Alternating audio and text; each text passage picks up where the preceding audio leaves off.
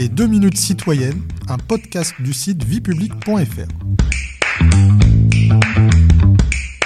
Bonjour à tous, je suis Delphine, rédactrice pour le site viepublic.fr et je vais vous expliquer ce qu'est un fonctionnaire. Alors, un fonctionnaire est une personne employée par un organisme public dans un emploi permanent. Il est titularisé à son poste dans un grade de la hiérarchie. Les fonctionnaires représentent une partie des personnes qui travaillent dans l'administration.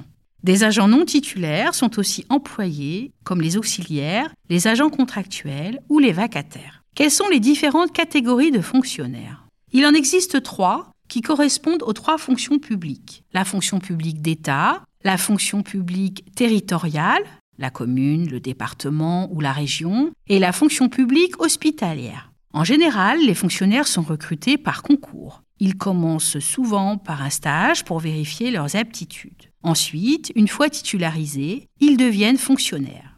Mais en quoi cela consiste, la titularisation? La titularisation est un acte pris par l'administration qui emploie un fonctionnaire. Par exemple, pour nommer un préfet, le président de la République signe un décret. La titularisation est une garantie pour le fonctionnaire. Si son poste est supprimé, l'administration doit lui trouver un emploi correspondant à son grade. Quel est le statut des fonctionnaires? Alors, contrairement aux salariés du secteur privé, les fonctionnaires ne dépendent pas d'un contrat de travail, mais d'un statut qui comprend des règles applicables à tous les agents. En principe, seule la loi et le règlement organisent leur statut. Mais en pratique, les fonctionnaires participent à la détermination de leurs conditions de travail grâce à des instances de dialogue dans lesquelles siègent des représentants de l'autorité administrative et des fonctionnaires et qui sont présentes dans chaque administration et grâce également à leurs syndicats.